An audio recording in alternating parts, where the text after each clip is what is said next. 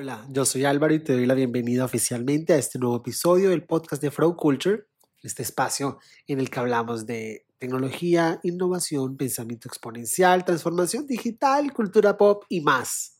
Aquí tenemos conversaciones en las que compartimos contigo conocimiento de la mano de los desarrolladores, de los creadores, de los agentes de cambio, para poder comprender, entender, interiorizar y analizar las oportunidades y posibilidades que tenemos en la era tecnológica de hoy, en el idioma que nos gusta, en la conversación cercana, creativa. En el episodio de hoy vamos a hablar de comunicación, diversidad, marketing e inclusión. Y lo vamos a hacer con Katie Romero. Nuestra invitada la CEO y co-founder de la agencia de marketing y comunicaciones especializada en proyectos blockchain y Web3, Babs Labs, con la que busca llevar al siguiente nivel la visión de founders y desarrolladores que quieren generar un impacto en la vida pero la misión de Romero y Babs Labs también es generar inclusión y diversidad en los escenarios tecnológicos de hoy para poder ver mayor participación de mujeres en las diferentes aristas de la tecnología. Así que sin más preámbulos, le damos la bienvenida a Flow Culture a Katie Romero. Ahora sí. Parece mentira. Oh my God. Los tiempos son perfectos. ¿Qué tal estás? ¿Cómo estás? Muy bien, ¿y tú por dónde andas? En España. Bienvenida al podcast de Flow Culture, donde lo que más nos gusta es compartir conocimiento, porque hoy en día el conocimiento es el activo más importante que tiene una persona, ¿no te parece? Totalmente, 100%. Y si algo admiro, tuve la oportunidad de conocerte por tu trabajo en marketing y comunicaciones, y es que mucho se dice que la Web3 fue creada por desarrolladores para desarrolladores. Pero en este, en este mundo de la Web3, todos somos desarrolladores. Todas las personas que comparten conocimiento están desarrollando comunidad. Personas como tú, Katie, que trabaja en la columna vertebral de la Web3, que es comunicar, crear vínculos y conexiones para crecer cualquier tipo de proyecto. ¿Tú te imaginabas que ibas a terminar donde estás ahora, aparte de la misión tan, tan especial que tienes de traer diversidad inclusiva a la Web3, pero estar trabajando de la mano de una tecnología tan revolucionaria? No. Y eso es totalmente la clave de todo esto, porque oh, estaba hablando de esto el otro día en el sentido de cada día uno está aprendiendo algo nuevo, estamos realmente en el, como en el principio de algo. Por ejemplo, el dot-com, yo era demasiado joven para realmente vivir eso a este nivel, entonces yo no, yo sí me acuerdo de empezar a usar internet y todo eso, AOL y tal, y hacer los chats con AOL, pero no como esto, trabajar y entender la tecnología y dónde se te puede llevar la tecnología. Nunca imaginaba que estaría eh, aquí, porque siempre he trabajado en tecnología, pero cosas más aburridas en el sentido de cosas súper tradicionales, ¿no? Eh, industrial, solar, agua, cosas así, páginas grandes, pero nada de, de esto que cada día está cambiando, cada día te está sorprendiendo. Tiene nuevas aplicaciones, tiene nuevas maneras de hacer el marketing, de comunicarlo, de todo. Es, para mí es algo que realmente me apasiona y creo que todos los que estamos dentro, o sea, tiene que estar bastante apasionado porque te chupa tanta energía también muchas veces, ¿no? ¿Y, y, qué cambió? ¿Qué te hizo clic para que decidieras abordar esta tecnología como una tecnología que entusiasma? Porque compleja sí es. Sí. Yo creo que es el poder que da a las personas que realmente, muchas veces yo hablo con fundadores todos los días y hay algunas personas que a lo mejor han estudiado en las universidades más fuertes del mundo y luego hay gente que ni se ha graduado. Entonces, es una de esas cosas, es una cultura, es una, no sé, comunidad que uno puede ser, que no te pregunta si tú te puedes defender, si tú entiendes, si, tú ves cómo se puede aplicar, puedes ser parte de esa comunidad. Entonces, yo creo que la recepción de lo que facilita la, la tecnología ha hecho como un clic, porque hay gente de todas partes, conecta culturas, conecta verticales de, de, de mercados, ¿no? Entonces, yo creo que es eso. No, sé si me acierto bien, pero creo que puede ser eso. Katie, ¿y por qué es importante? ¿Cómo puede cambiar a una marca o a un creador el montarse en el tren de blockchain, en arriesgarse, en animarse a crear NFTs y a interactuar a otro nivel con su audiencia. Si algo tiene la, la Web3 es que ya no hay clientes, sino que somos como partners y aquí estamos tú por tú y, y vamos para adelante todos. ¿Cómo puede transformar desde tu experiencia esta tecnología a quienes la usan? En mil formas. Si pensamos solamente, nosotros nos conocimos en Hola Metaverso, ¿no? En Bogotá. Y si tú solamente piensas que ese es un evento más para creadores, el mundo de, del creador, o sea, lo que ha cambiado Instagram para la gente que quiere ofrecer su opinión de su ropa, su review de la reseña de cualquier cosa que está probando, como eso ha cambiado el mundo. Ahora piensa para realmente monetizar tu imagen en el sentido de Instagram y todo eso, tiene que uno tener un following bastante fuerte, ¿no? Pero si tú piensas en blockchain y todas las aplicaciones de Web3 y lo que se puede hacer para una persona que simplemente saca una foto y tiene la posibilidad de mintearlo y hacerlo NFT, que no tienes que tener 10 millones de seguidores o un millón, lo que sea, eso o una persona, por ejemplo, quien era en el Hola Metaverso, que era como un DJ haciendo su música en el metaverso y no tener que, de, poder compartir eso con todo el mundo y no hacer una actuación en vivo, eso para mí eh, es algo increíble y muy fuerte. Tiene mucha, mucho poder porque puede cambiar sociedades que antes no han podido acceder al, a la economía global.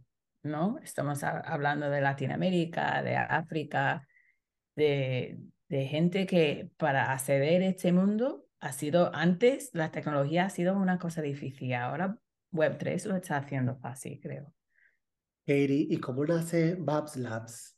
Pues Nastia, mi cofundadora y yo eh, trabajábamos juntas en otra agencia también de Web3, pero tenía más enfoque sobre APAC, ¿no? Asia y esos países y vimos lo que era al principio iba a ser un estudio de crear NFTs, porque claro, era en el boom del mercado de los NFTs.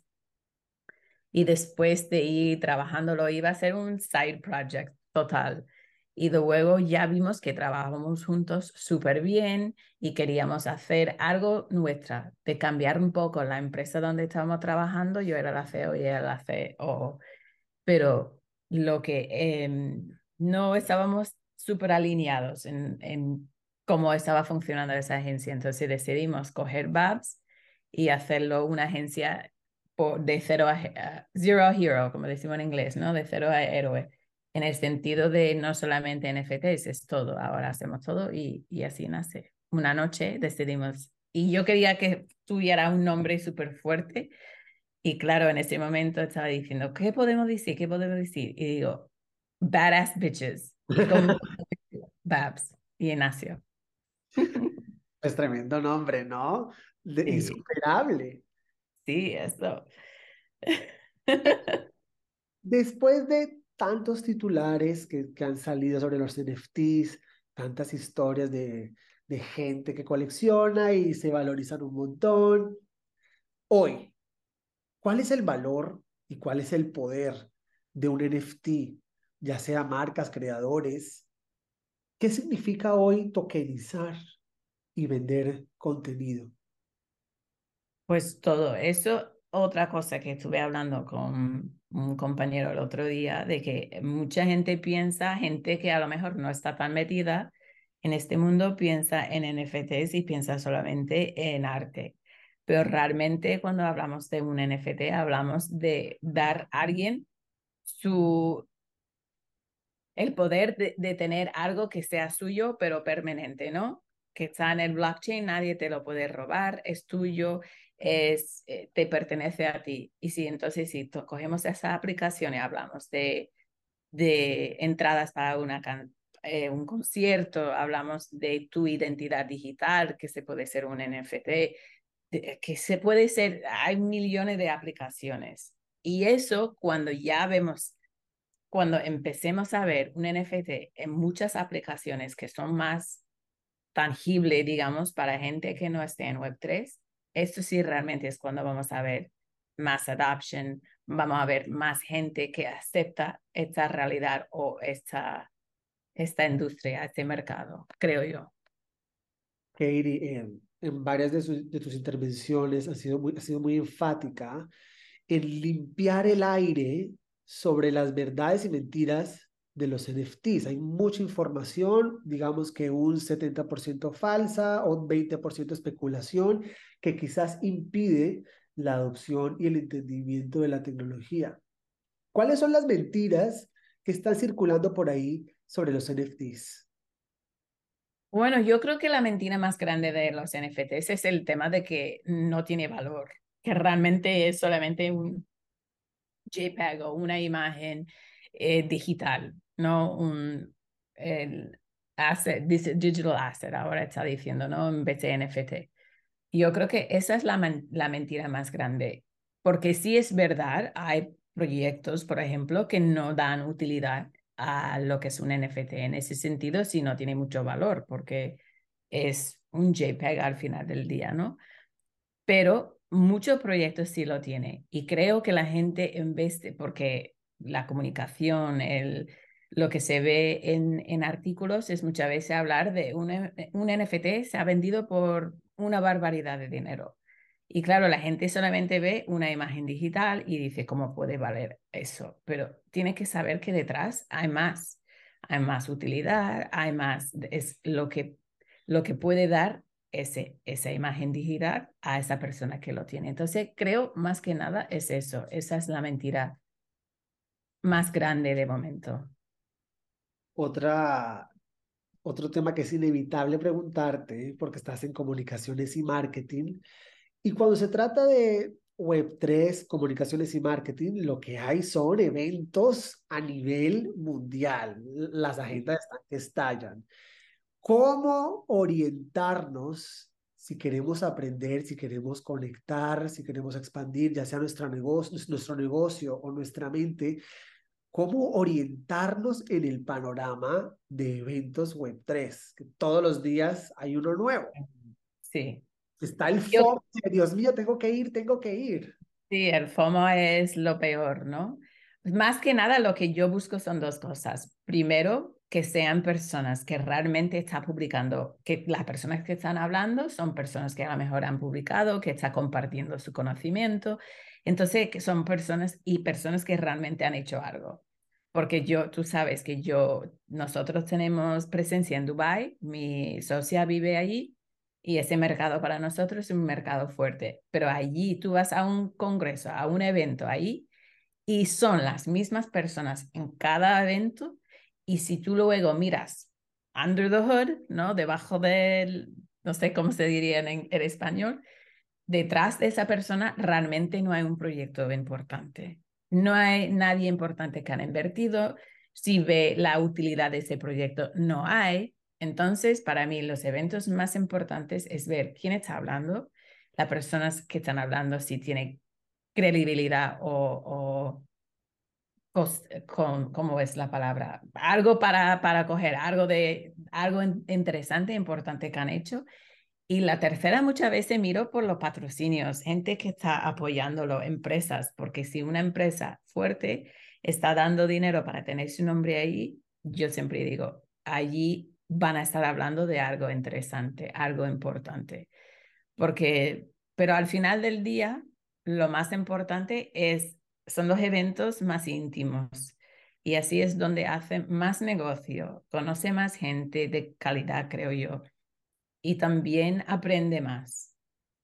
Cuando es algo masivo, yo no fui a ETH Denver, yo sé que mucha gente ha dicho que estaba muy bien, pero la mayoría me han dicho era más por los eventos pequeños de, de gente más íntima, de gente más, eh, ¿cómo es la palabra? Cuando tú haces un grupo de las mismas Más personas. selecto. Más selecto, gracias.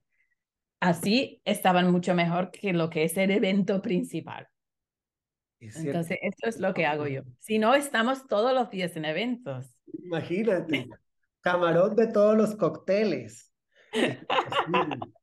Oye, Katie, algo que, que he notado a lo largo de, de cubrir temas de tecnología y Web3 es que aquí el, uno compite, o las empresas, los creadores compiten es con ellos mismos. Aquí no hay competencias y no hay fórmulas. Aquí no hay una clave del éxito ni un paso a paso para lograr lo que uno quiere. Todo es prueba y ensayo. Desde tu punto de vista, con lo que haces eh, tan profundo que es el poder de la comunicación y el marketing, ¿cómo podemos estructurar el proyecto para lanzarnos en Web3? ¿Cuáles son como esas bases que tenemos que tener? Un roadmap, tenemos, si somos creadores, tenemos que tener ya por lo menos una 10 diseños para, para entrar, un comunicado de prensa. Si nos Sí. decidimos ya a decantar, si encontramos los eventos a los que queremos ir de acuerdo a, siguiendo tus pautas, ¿qué debemos meter en ese folder para, para estar preparados para lo inesperado?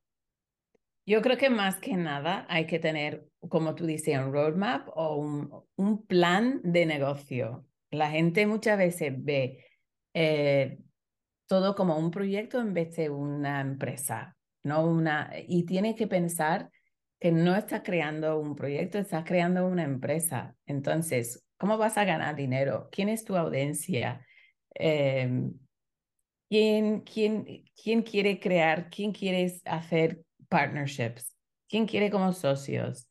Todo ese plan básico de entender quién eres y cuáles son esas partes es lo más fundamental, porque luego si hacemos un proyecto muy fuerte, un producto muy importante, muy bien hecho, si no sabemos cómo vamos a hacer dinero, a quién estamos dirigiendo, cuál mercado queremos entrar, es realmente para nada. Entonces siempre empezamos ahí. Vamos a ver, este proyecto aquí a cinco años, o ni cinco años, hablando de Web3, aquí a 18 meses, ¿dónde queremos estar y cómo vamos a llegar?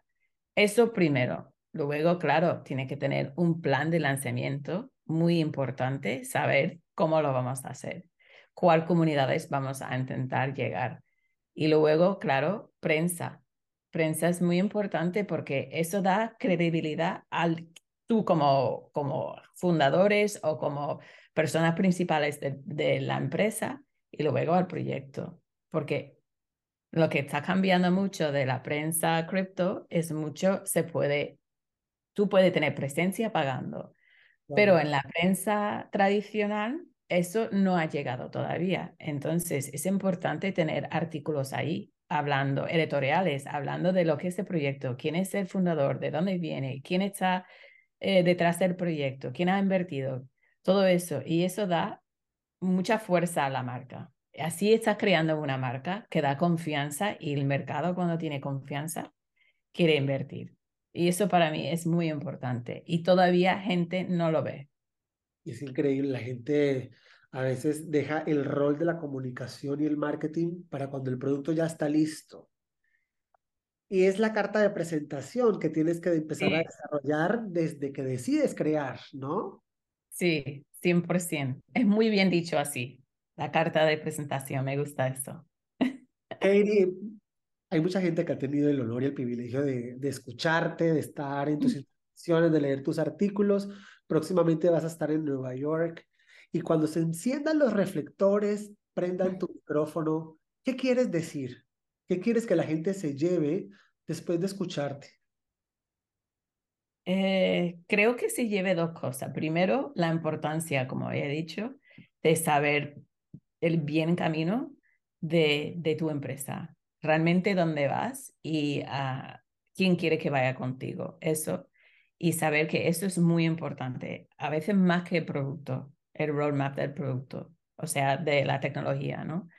Y segundo, que, que realmente el Web3 tiene el poder de cambiar nuestra, lo que sabemos, ¿no? Lo que vivimos ahora. Si pensamos, yo pienso en mis hijos, yo sé que ellos ya saben lo que es un NFT. Bueno, me, lo, me escucha a mí hablar y mi trabajo, pero lo entiende y entiende a dónde va esa, esa tecnología. Entonces, yo quiero que la gente se lleve que eso es algo que está aquí para quedarse, pero que tenemos que pensar bien en cómo, cómo desarrollamos muy bien este, este mercado, que no estamos llenándolo de proyectos de mierda, que estamos pensando muy bien en proyectos que van a cambiar cómo interactuamos o cómo pagamos o cómo, cómo es la vida normal, eh, día corriente, ¿no? Y eso es lo que me gustaría que la gente se lleve, es pensar más allá del Web3 que solamente fumar María y, y hacer NFTs de de monos, no sé. Katie, ¿a ti te ha cambiado la Web3? ¿Usas blockchain en tu día a día? Sí, 100%, usamos todo. Yo tengo mucho cripto, pago la mitad de, la mitad de mi vida está financiada por cripto. Em, ¿Qué más? Sí, estamos usándolo día a día. Es, es algo de mi, de mi realidad ahora. Katie, hoy estamos hablando de blockchain, de Web3, de NFTs, de cómo pueden transformar marcas y la vida misma. ¿Crees que exista una Web4 en un futuro y cómo crees que sea? Seguro, seguro Web4, Web5, Web todo. ¿Qué sería? No sé. Yo creo que el Web4 va a ser más de metaverso. Creo que el Web3, el metaverso realmente ahora mismo yo estoy un poco no sé, yo un poco polémica con el tema del, del, metaverso porque no veo muchas aplicaciones que sean diferentes de unos eh, Oculus, ¿no? Sí. Eh, Oculus o como se llama la empresa. Entonces creo que el Web 4 a lo mejor va a ser algo más allá, más allá de, de otro mundo. Yo espero que no, porque todavía me gusta la realidad, me gusta saborear la comida, no quiero que un robot me diga, me diga cómo como es, yo que sé, un helado, pero creo que va a ser así. Y también creo que eh, inteligencia artificial va a ser algo muy grande en el Web 4, Web, web 5, Web no sé qué. Oye, Katie, cuando uno trabaja con tecnología y conociendo founders creativos y conociendo los, la tecnología con spoilers, ¿qué te ha sorprendido? o, sea, o te has vuelto más exigente entre más conoces? Yo creo que más exigente totalmente, totalmente, más porque como te llega tantos proyectos, muchas veces como, esto no es nada, esto tiene que ser más, falta aquí, falta ahí, y mi socia es, es ucraniana y la gente del este son muy exigentes, entonces ella muchas veces, y además de eso, ellos llevan muchos años innovando más que nosotros en esta parte del mundo. Entonces, em, sí, yo muchas veces digo, esto es súper interesante, míralo, le mando el deck y esto ya he visto hace años. Ok, pero sí, sobre, con, mientras más cosas que sepas, creo, claro. más, más, em, más buscas, ¿no? Más innovación esperas. Katie, eh, no, no puedo terminar esta charla sin preguntarte por, por la titánica labor que haces de traer inclusión y diversidad a, a Web3. ¿Es Web3, como tantas otras áreas, un escenario mayormente masculino o si hay una verdadera participación de mujeres, no binarios, etcétera, en ella? Yo creo que, eh, bueno, yo creo que solamente es como un 13% o algo así, porque claro, estos son datos que siempre estamos mirando eh, de diversidad. Lo que sí yo me siento, mi realidad es que es, hay más recepción en Web3 para la diversidad. Hay más gente que quiere ver más, porque claro, que mientras más representaciones tenemos, mejor te sale el producto, porque claro, si tu producto habla a muchas culturas, va a tener más éxito, ¿no? Entonces, yo sí, sí, yo sí veo más esfuerzo para tener más diversidad.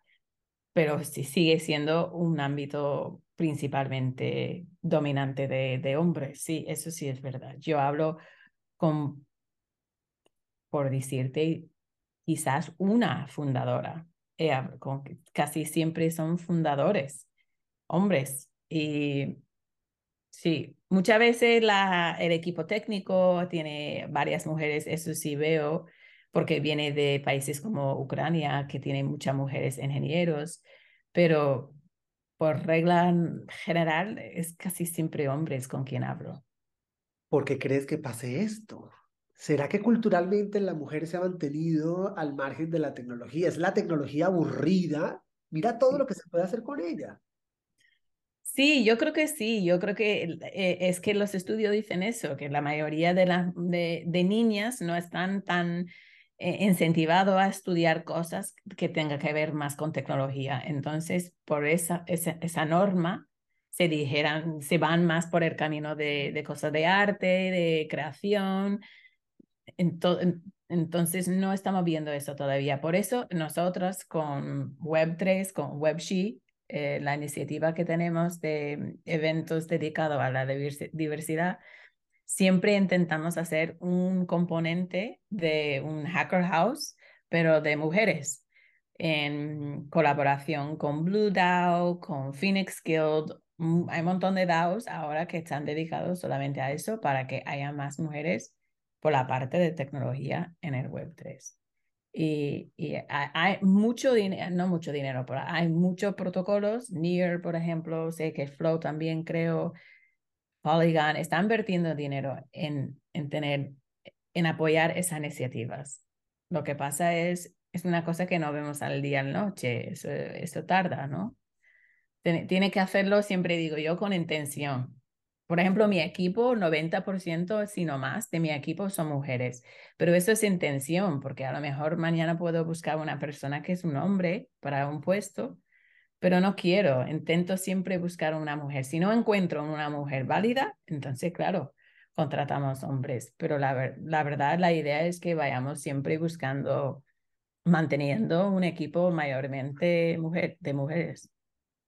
Eri, ¿cuál es tu palabra favorita? Intención, siempre lo digo. Y la que, hago todo con intención. ¿Y la que más dices al día? Oh, ¿qué más digo al día? Quizás estrategia. ¿Qué quiere decir? No, no sé, la verdad, no lo he pensado, pero puede ser algo así. Estrategia.